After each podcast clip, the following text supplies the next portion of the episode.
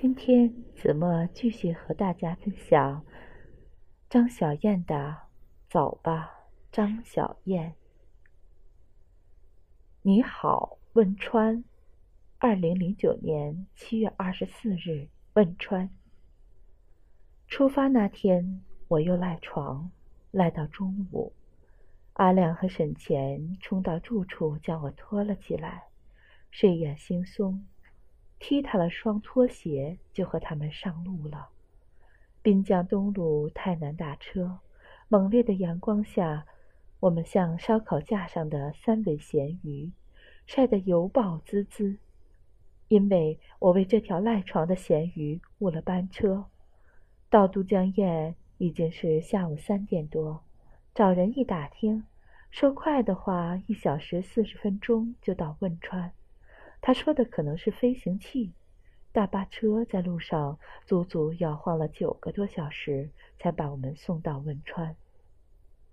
沿途映秀镇盖起了许多新房子，只是路况依然糟糕，堵车堵得无边无际。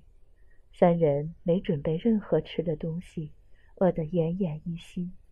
车上看到别人啃鸡腿，忍不住口水荡漾。哀哀的跟阿亮讲：“我也想吃。”阿亮望望我这个大号儿童，又望望鸡腿儿，哭笑不得。我很不甘心的问他：“饿死的志愿者究竟算不算烈士？”阿亮镇定的叫我少说废话，以保持体力。阿亮一贯如此，我抽风，他必然冷静；我冷静，他必然抽风。天黑的时候，车队终于蠕动到了彻底关隧道。这条可怕的隧道长四公里，堵满了车，到处充斥着汽车的尾气，刺得眼泪横流。隧道里又热又闷，我们好像在微波炉里被微波烤。车上有个婴儿，先还听到哭闹，后来一点声息都没有。那位母亲将孩子裹得很严实，大人张着嘴都呼吸困难，喘不过气来，更何况那孩子头上还搭着厚厚的毛巾。我一直疑虑那孩子是否会被闷死。沈乾是学化学的，向他请教：这样浑浊的空气里这么多尾气，如果有人抽烟，会不会发生爆炸？他说不排除有这种可能。因为汽油燃烧不充分，他原话太多专业术语，我不记得了。总之，爆炸是有可能的。顿时多了一层恐惧，怂恿他们和我一起下车，徒步出隧道，在隧道口等车出来，跟随往外走的人群，好像一场悲情电影刚散午夜场，大家都沉默不语。情绪沉重，隧道里黑乎乎，坑洼不平。隧道里黑乎乎，坑洼不平，拖鞋几次离我而去。我像一只大公鸡一样跳着脚，点着打火机找我的拖鞋，一面又恐惧打火机引起隧道的废气发生爆炸，渐渐和他们走散了。我一个人在后面。也可能在他们前面，高一脚低一脚，跌跌撞撞往外走。地震时的影像在脑海里不断闪回，心里很恐慌。彻底关大桥上也是长的不见头尾的车河，堵得一塌糊涂。到汶川已经凌晨一点多，那时候我们只顾埋怨这路怎么和去年我们离开时一样糟。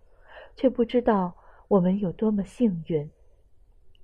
清晨还在床上，去年一起做志愿者的朋友发来短信：“你们到哪里了？”凌晨彻底关大桥塌了，我一个机灵，从床上跳了起来，跑去叫醒沈乾和阿亮。他们不信这么巧，马上起床出去打听消息。果然，凌晨四点多。彻底关大桥被山上滚落的巨石砸断桥墩，桥断的时候还在堵车，带了八辆车掉进岷江里去了。那边现在已经封了，在打捞失事车辆，一身冷汗。三人面面相觑，说不出话来。好幸运啊！我们在桥段的四个钟头前过了彻底关大桥，看来命运之神一直在眷顾着我们。五幺二震后，我和阿亮在汶川办了七所帐篷学校，是当时最大的草根志愿者组织。人数众多，分布在汶川各乡村。期间，大家经历无数艰险，有多少次这样的幸运，我已经数不清了。塌方总是发生在我们前面和后面，绝不在我们头顶塌下来。余震总发生，余震总发生在我们经过坝子的时候，从不在我们睡危房时震。塌方总是。发生在我们前面或后面，绝不在我们头顶塌下来。余震总发生在我们经过坝子的时候，从不在我们睡危房时震。危房当然也在我们离开它的庇护时才悠然倒下。我们身上也没画符咒，然而犹如神助。阿亮说：“我们幸运的鬼使神差。”吃早饭时，发现一碗阳春面要十元钱。我抱怨怎么这么贵，老板悠悠道：“贵，彻底关大桥一段，清晨清晨菜场的蔬菜就从两块涨到五块一斤了。早上多少人都在抢购，跟世界末日一样。桥不晓得啥时候修好，汶川的供给就靠这条路。接下来啥子都会涨价，一碗面卖到二十块钱都有可能。”你没看到加油站那里排满了车，油马上就加不到了。路不修好，汶川又成了孤岛啊！